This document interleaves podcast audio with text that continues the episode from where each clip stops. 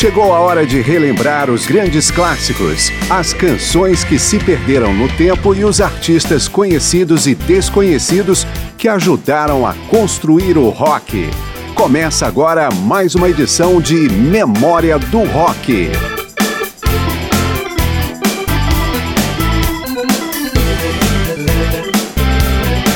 Memória do Rock costuma trazer o trabalho de artistas que iniciaram ou consolidaram sua trajetória durante o que se convencionou chamar de período clássico do rock, na metade da década de 60 até o final dos anos 70. Mas nesta edição não vai ser assim, ou quase. Vamos trazer um álbum especial sobre uma banda do período clássico, aliás, uma das maiores. O grupo Drive-By Truckers, de country rock alternativo, lançou em 2001 o duplo Southern Rock Opera, centrado na trajetória do Lynyrd Skynyrd, dos primórdios da banda até o fatídico acidente aéreo que, em 1977, tirou a vida de três integrantes e forçou a inatividade do grupo por 10 anos. A narrativa do álbum cria uma banda fictícia e analisa o contexto histórico e musical do sul dos Estados Unidos naquela época.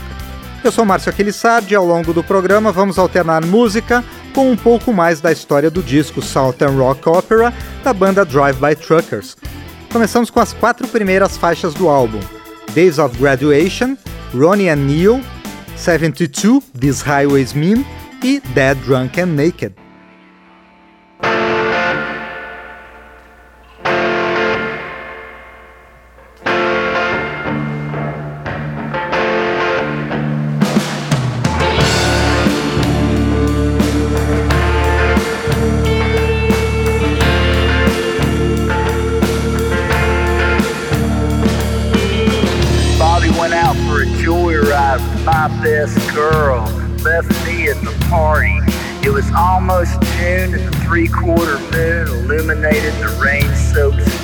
Like a candy wrapper. I guess that's why Bobby had his lights off. Tear ass through them back streets of town. For me and Bobby tear ass so many times before. Sometimes with my best girl, and sometimes Bobby had him one too.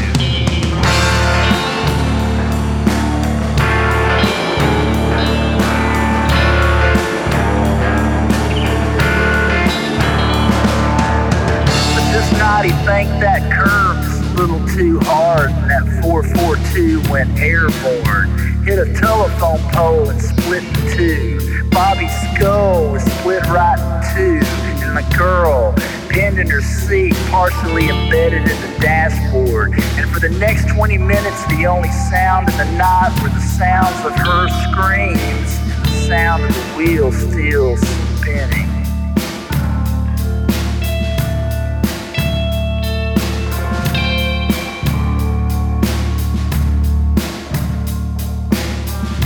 Little while, the ambulance came, and the sound of its siren mixed with the sound of the screaming girl and the spinning wheel. But when the story was told the next day at the graduation ceremony, everyone said that when the paramedics got there, they could still hear Freebird playing on the stereo. You know, it's a very, very long song.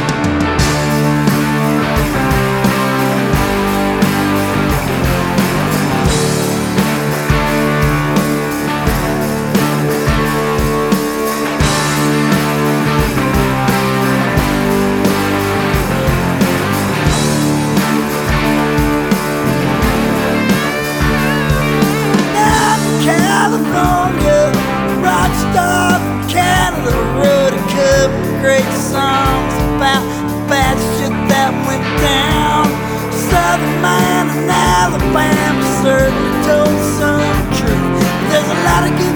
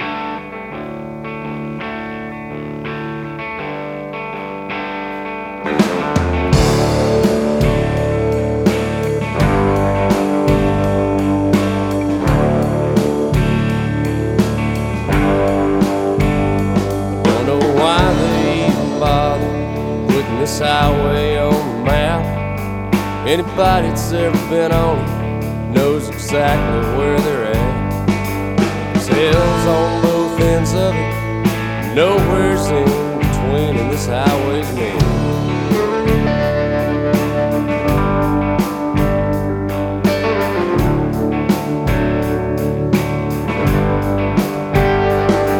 Seems like it's always hot down here, no matter when you come.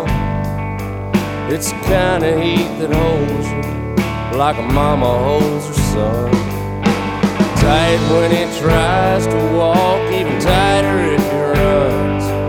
It's a mean old dusty highway, but it's the only one that'll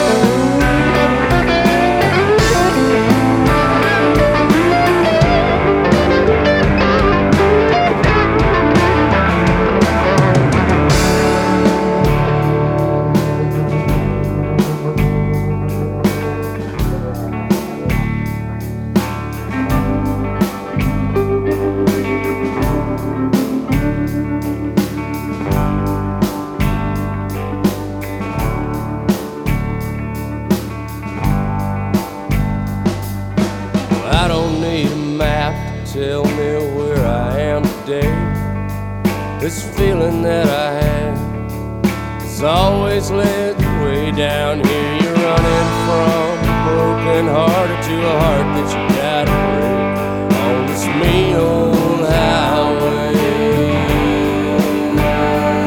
On this mean old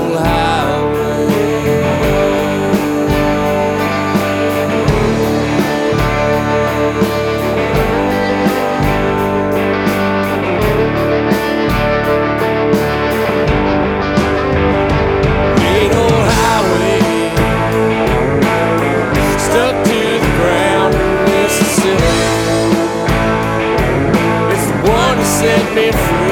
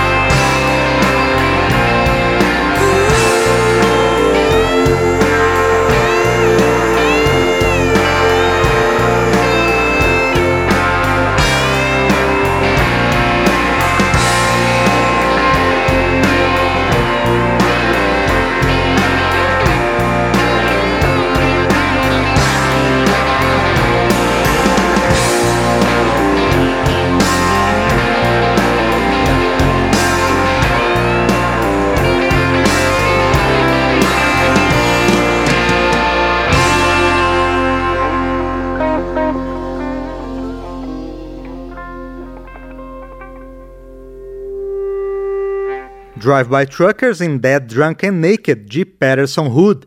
Antes, 72, This Highways Mean, de Mike Cooley. As duas primeiras do bloco, também de Patterson Hood, foram Days of Graduation e Ronnie and Neil. Depois do intervalo, mais sobre a história do Leonard Skinner, contada no álbum Southern Rock Opera.